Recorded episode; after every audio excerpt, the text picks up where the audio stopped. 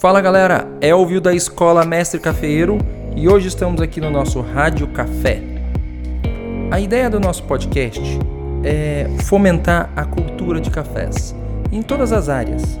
Então, nós vamos conversar com produtores, profissionais de dentro das cooperativas, torrefadores, trader, barista e até consumidor finais, para a gente ter uma ideia melhor de como o café passa em cada uma dessas áreas.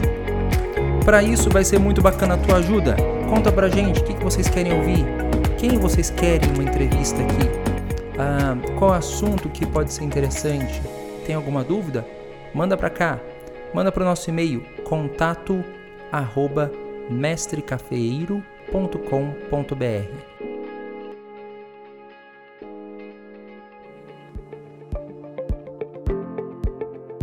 Os processos de pós-colheitas podem ser divididos em duas vias: a via úmida ou a via seca. A via seca é aquela aonde nós fazemos a derriça, a colheita do café e ele vai direto, após passar pela lavagem ou não, vai direto para a seca no terreiro.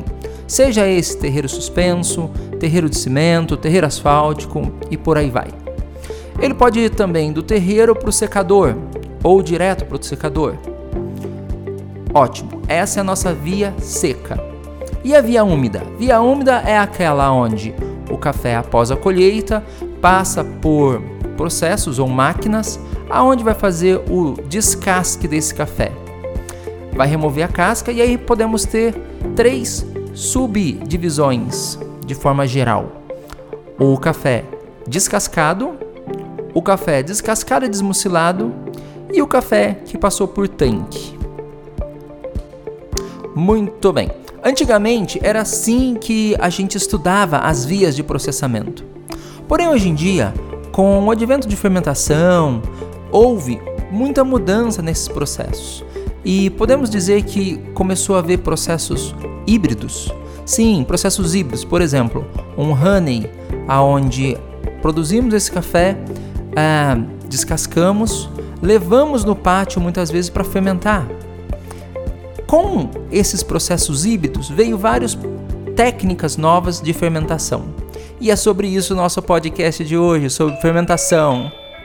Porém, ah, não podemos esquecer qual é o principal objetivo de fazer esse pós-colheita bacana, de fazer esses possíveis tratamentos na pós-colheita do café.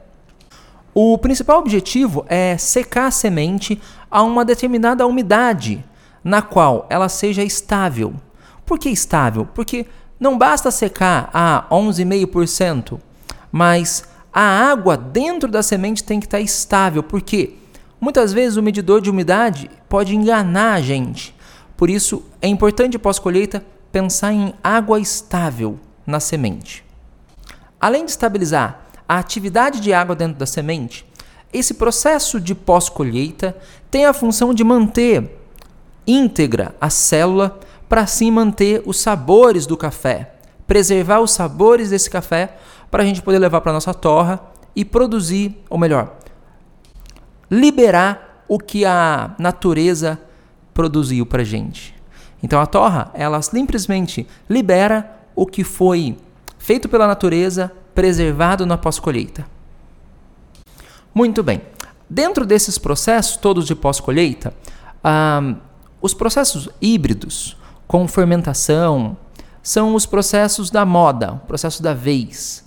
Ah, é onde a maior parte das bebidas frutadas e com sabores exóticos aparecem para gente. Porém, a maior parte dos processos que ah, nós sabemos que ocorrem são muito empíricos e de difícil replicabilidade, uh, o que torna o processo muito artesanal e instável. Por isso, é preciso que a gente inicie os processos fermentativos tendo sempre parâmetros biológicos, parâmetros químicos, para poder replicar a nossa ideia original de como atingir um determinado sabor. Apesar de pouca gente perceber isso, na realidade, todo café passa por fermentação. Sim, todo café passa por fermentação. Mesmo você que fala que não faz nada de fermentação, uh, o seu café também passou por um processo fermentativo. Por quê? Porque a fermentação ela começa lá no pé de café e ela pode ser potencializada depois no pós-colheita ou não. Então, mesmo lá, lá na lavoura ainda, esse café vai ter uma esse grãozinho de café, essa semente de café vai ter uma flora, uma flora dela, cheio de bactérias, fungos, leveduras que vão muitas vezes causar fermentações. Fermentações algumas vezes positivas, outras vezes negativas.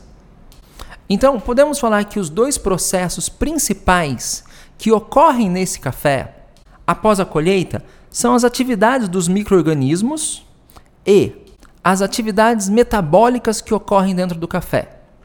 Ah, são de suma importância para a gente obter um café de alta qualidade. Bem, assim, hoje em dia, existe alguns nomes que são até um pouco impróprio ah, no quesito biológico. Por exemplo, fala-se muito sobre fermentação. Fermentação aeróbica com a presença de oxigênio e fermentação anaeróbica. Porém, na realidade, toda a fermentação é, em suma, por sua natureza, anaeróbica, sem a presença de oxigênio. Então, ah, quando fala-se que o processo é aeróbico ou anaeróbico, na verdade é só como se processou o alimento com o microorganismo junto, porque mesmo nos processos aeróbicos, né, com a presença de oxigênio no nosso terreiro ou na nossa no nosso terreiro suspenso ou nosso terreiro de cimento, há uma fermentação hum, anaeróbica. Quando ocorre, ocorre dentro de um tanque de fermentação submerso em água, a fermentação também é anaeróbica. Então o que muda? Muda que a quantidade de oxigênio presente vai mudar muitas vezes o tipo de bactéria, levedura ou vírus presente no lugar. Mas a fermentação sempre será um processo anaeróbico. Um fator interessante é Justamente por, por esse fator ser anaeróbico e o tipo de bactéria, vírus ou fungo que forma na fermentação, quando nós fazemos a fermentação, por exemplo, em café natural, cereja, né, sem ser descascado, sem passar pelo processo de lavado, ocorre mais frutas, ah, notas frutadas nesses cafés, justamente pela alta presença de oxigênio. Essa alta presença de oxigênio faz com que as cepas mais ácidas se formem e fermente o café, dando as notas frutadas que a gente tanto conhece dos naturais. Por outro lado, o mesmo café, quando é levado a uma fermentação em tanque, ah, com menor concentração de oxigênio, vai ocorrer muitas vezes, por exemplo, uma bactéria com acidez lática, dando assim uma fermentação mais lática, notas láticas daquele café. O nutriente e o café usado é o mesmo, porém, o simples fato de fazer a fermentação no ambiente mais aerado e no ambiente menos aerado vai mudar a flora, vai mudar qual é o microorganismo que está fazendo a fermentação. Um outro fator interessante quando se estuda um pouco mais sobre fermentação é a gente inicia o processo e para o processo com base em tempo. Ah, vamos fermentar durante 12 horas, 24, 48, 56 horas, 100 horas. Porém, e normalmente a gente tem a ideia de que quanto mais fermenta, melhor ou pior fica o café. O que não é verdade, porque uma fermentação às vezes de 12 horas pode causar um defeito na bebida. E uma fermentação, às vezes, de 48 horas pode causar uma qualidade para essa bebida. E vice-versa. Então, o que influi? Por que uma fermentação de pouco tempo pode dar um resultado excelente ou ruim? Avinagrado, por exemplo? Ou por que uma fermentação com um longo tempo fermentando pode gerar notas boas ou pode gerar notas ruins? A grande questão é: fermentação está ligada muito mais ao tipo de microorganismo que se forma e que faz a fermentação do que ao tempo, ao tempo que ele fica fermentando. Por isso temos fermentações de 12 horas que podem gerar uma bebida rio e temos fermentações de 48, 60 horas que podem dar notas frutadas. Hoje nós vamos conversar com o Léo Custódio da Fazenda Mantiça, que tem uma boa experiência em processos fermentativos, tanto na Fazenda Mantiça quanto em outras fazendas. Mas antes, vamos à mensagem dos nossos patrocinadores. Esse é um podcast direto da Escola Mestre Cafeiro, a escola que leva até você cultura e qualidade de educação de café. Para conhecer nossos cursos virtuais ou presenciais, acesse agora www.mestrecafeiro.com.br ou mande um WhatsApp. O nosso número é 12 98876 3119. Beleza, estamos aqui com o Léo da Mantissa hoje, Leonardo Custódio, para falar um pouco sobre qualidade de café, fermentação. Como que foi a safra esse ano? Tudo bom, Léo? Tudo jóia, Elvio. Tudo tá ótimo. É, sobre é, é, um, um, bom dia, né, a todos os ouvintes aí da, do podcast aí, Mesca Feiro. Oh, beleza, bom dia. Então, Elvio, a gente fala hoje, a gente bate muito em qualidade, né? Ainda mais eu que sou muito fã da qualidade, né? Esse ano foi um ano bem difícil, né? Por de, de, uma florada muito irregular e veio trazendo aí essa, essa questão de, de não vou falar gradiente não de maturação, mas é uma maturação que trouxe muito verde, muito grão verde, é, trouxe um, um, um pouco né, grão maduro, é cereja mesmo que a gente chama, e a parte de, de, muito seco, né? E teve a questão também no mês de janeiro, que teve aquela seca, né, que prejudicou muito a parte de qualidade. Certo. Na tua opinião, o que, que é o maior fator para gerar qualidade no fruto. É, então, Elvis, a gente está falando de um fruto, então o fruto tem que ser maduro, né? Quanto mais maduro, mais, vamos falar assim, açúcar, mais docinho vai estar. Tá.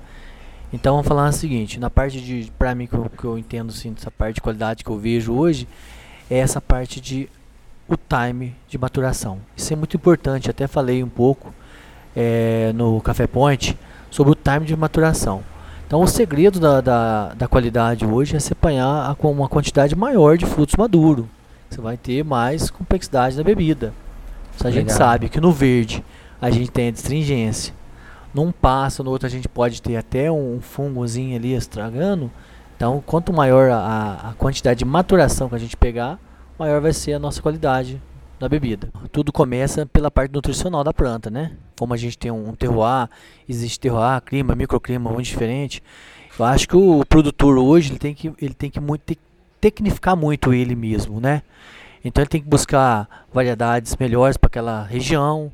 Ele tem que buscar um pouco mais de de, vamos falar assim, estudar mais sobre a, o metabolismo daquela planta naquela região. Então, El, vamos tirar do, do, do, ano passado aí que nós teve uma, uma, florada muito irregular, né? A gente sabe que a gente tem três floradas, então não tem como ter um cafeeiro com 100% de grão maduro. Então, se a gente está falando de um fruto, quanto mais maduro tiver, quanto o seu potencial de, de, vamos falar assim, de doçura, que, que vai ser a uniformidade dessa maturação.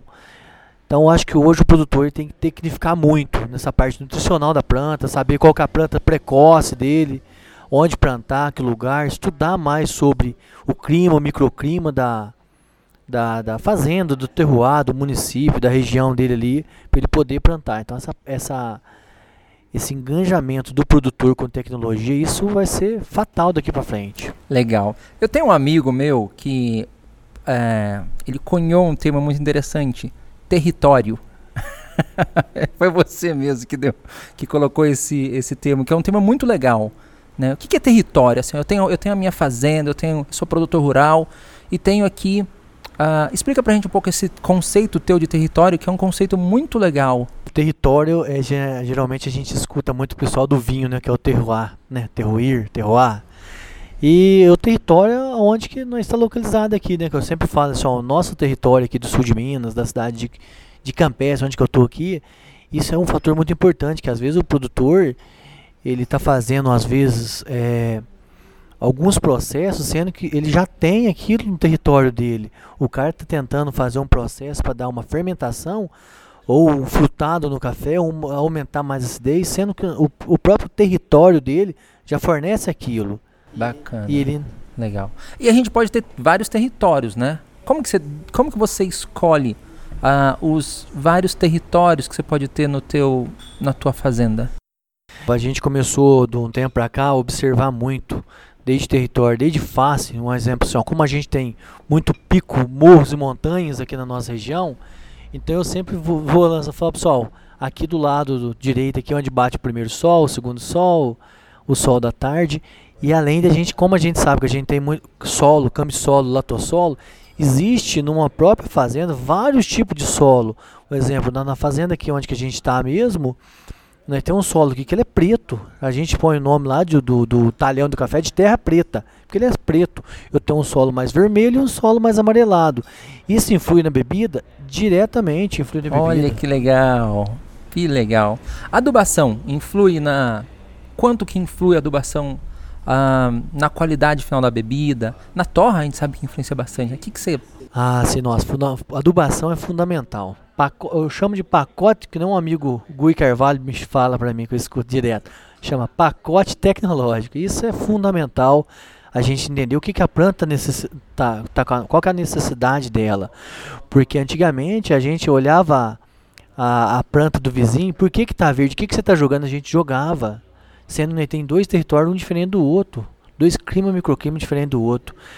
Então essa parte nutricional de adubação, ela é muito fundamental, porque um exemplo vivo é de uma variedade de uma para outra. São adubações diferentes. Se eu tenho um bourbon amarelo, ele necessita muito mais de, de adubação do que um mundo novo. Ah, e isso é um, uma coisa bacana, porque muita gente esquece.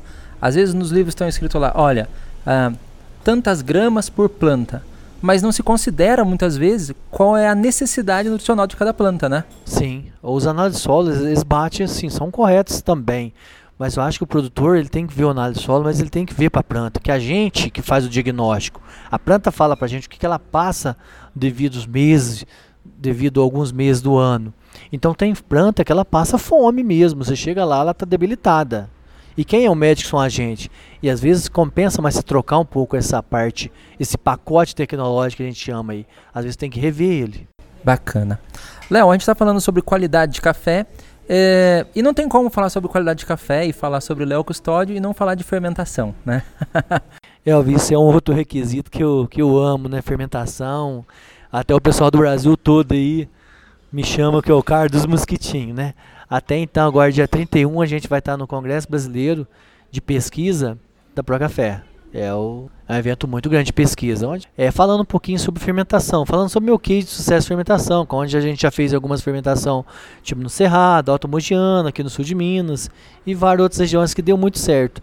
Eu gosto muito de fermentação. A maior dica que eu falo é você, entender, você conhecer a tua lavoura, né? Conhecer talhão por talhão, qual que é o melhor café, qual que responde mais, qual que são os precoces. E a fermentação ela vem, eu, eu falo que é uma ferramenta para ela te ajudar, porque já peguei café que o histórico dele de 3 anos era 81, 82 pontos. E com essa fermentação a gente conseguiu subir 3 até 5 pontos nesse requisito. Então o que, que eu, eu, eu gosto de fazer muito? Geralmente eu gosto da fermentação selvagem, né? Então eu não eu tenho os, os pontos que é medir o Brix, pH, é, temperatura, mínima, máxima, é bom você dar uma olhada o que, que tem de, de, de legal, é muito importante. Só como a gente às vezes não tem muito tempo, que a gente está correndo para lá, para cá, eu marco muito a minha fermentação que eu chamo de selvagem que é a fermentação a seca. Você é conhecido pelo homem dos mosquitinhos. Conta pra gente essa história dos mosquitinhos. Então, a parte, então, dos mosquitinhos aí é o, é o meu marcador biológico. Isso eu falo que é, geralmente não existe receita, né? Café a gente está cada dia aprendendo com café.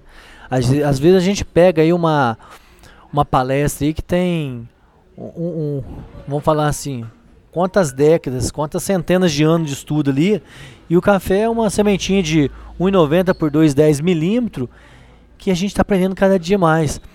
E eu falo que é um marcador biológico da fermentação selvagem porque esse mosquitinho que eu chamo que é o Drosophila, geralmente ele está ali para comer é, levedura nos primeiros dias, comer leveduras. Então, o que, que é o legal desse marcador biológico? Ele é muito sensível ao álcool. Então, a, partir desse momento que ele, ele, a população dele está diminuindo, quer dizer que já tá, já estou entrando numa classe que eu não quero, que é alcoólico, depois vem o vinagrado. Então, olha, diminui o mosquitinho, e o cheiro ali já está de fruta muito passada, eu paro com essa fermentação e já começa o revolvimento da, de todo o monte. Que bacana. Então, o mosquitinho é um marcador biológico que conta pra gente o momento de parar a fermentação. Parar a fermentação. Legal, Léo. Antigamente as pessoas achavam que a fermentação era negativa. Hoje em dia a gente tem fermentação positiva. Mas toda fermentação é boa ou tem fermentação boa e tem fermentação que é ruim? Ô, Elva, essa pergunta é bem legal, viu? existe sim, existe fermentação ruim e existe fermentação boa. É, até nessas fermentações que a gente faz, que que é, eles perguntam, o que é uma fermentação boa? Fermentação boa é a fermentação que você não precisa enfrentar o café para você tomar. E quando a gente está falando de fermentação, existe muita fermentação que ela passa por uma classe de vinagrado, um você não consegue é, beber esse café, enfrentar esse café na xícara. Geralmente as, as, fermentações que, que, que, a gente fala que são boas, onde você bebe e fala, não, aqui tem fruta de verdade, ó, aqui pêssego. E a fermentação mais negativa já é a fermentação que a gente não sabe se é álcool, se é, é fruta macetada com o pé ali, você não consegue pegar aqueles gostos que a gente chama de bebida pisada. Vamos lá, Léo, resposta rápida, hein? Dá certo se eu fermentar café e jogar uh, frutas lá dentro? Não. Não, não passa gosto da fruta. Não. Bacana. Uh, é, é possível repetir sempre a mesma fermentação? Não. Café verde, quando fermenta, perde a distringência? Não. Sempre vai carregar ela. Mascara um pouquinho. Uh, se eu comparar um café fermentado com um café ah, seco pelo método convencional, o tempo de vida muda? Muda. Para mais ou para menos? Para menos. Café fermentado sempre vai ter um, uma durabilidade de vida menor. É mais fácil ou mais difícil torrar café fermentado? Mais difícil. Ah, o provador precisa estar tá bem treinado ou pode ser qualquer, qualquer provador consegue provar bem essa bebida? Bem treinado, bem calibrado.